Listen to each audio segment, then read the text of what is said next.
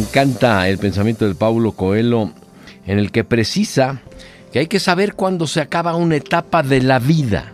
Y si insistes en permanecer en ella más tiempo del necesario, pierdes la alegría y el sentido del resto, cerrando círculos, o cerrando puertas, o cerrando capítulos, como quieras llamarlo, lo importante es poder cerrarlos. Y entonces, dejar ir momentos de la vida que se tienen que clausurar. Terminó tu trabajo, se acabó tu relación, ya no vives en esa casa, no te quieren más la relación se terminó.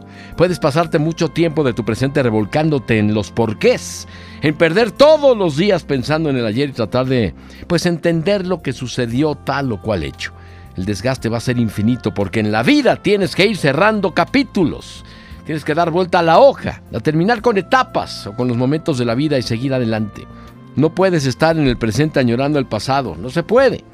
Son dos tiempos distintos. Ni siquiera te puedes preguntar por qué. Lo que sucedió sucedió y hay que soltarlo, hay que desprenderse.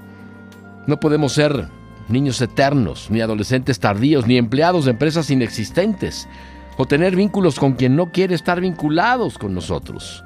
Los hechos pasan y hay que dejarlos ir. Por eso, a veces es tan importante destruir recuerdos, regalar presentes, cambiar de casa, romper papeles, tirar documentos, cambiar de perfume inclusive. Los cambios externos simbolizan procesos interiores de superación. Deja ir, suelta, despréndete. Y hay que aprender a perder y ganar. Dejar ir da la vuelta a la hoja. El pasado ya pasó. Suelta el resentimiento. Lo único que consigues es dañarte mentalmente, envenenarte, amargarte si sigues pensando en el pasado.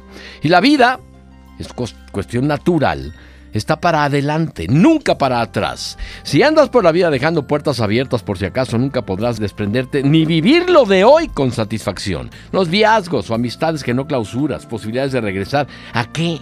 Necesidad de aclaraciones, ¿para qué? Palabras que no se dijeron, silencios que te invadieron. Si puedes enfrentarlos ya y ahora, hazlo. Si no, déjalos ir.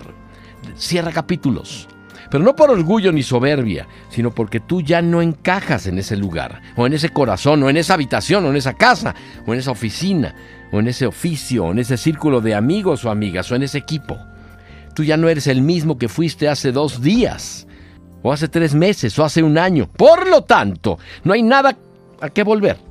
Cierra la puerta, da vuelta a la hoja, cierra el círculo.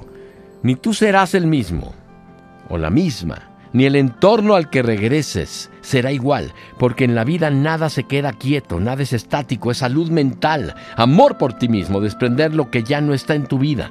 Recuerda que nada ni nadie es indispensable, ni una persona, ni un lugar, ni un trabajo, nada. Es un proceso de aprender a desprenderse y humanamente se puede lograr. ¿Por qué?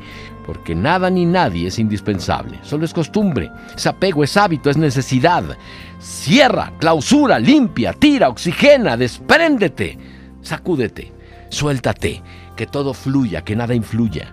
Hay muchas palabras para significar salud mental y cualquiera que sea la que escojas, te va a ayudar definitivamente a seguir para adelante con tranquilidad.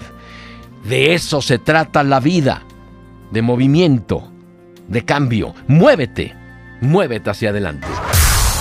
Oye al mundo, oye al mundo. Estos son los podcasts de hoy 89.7 FM. Sentimientos de Arturo Forzán.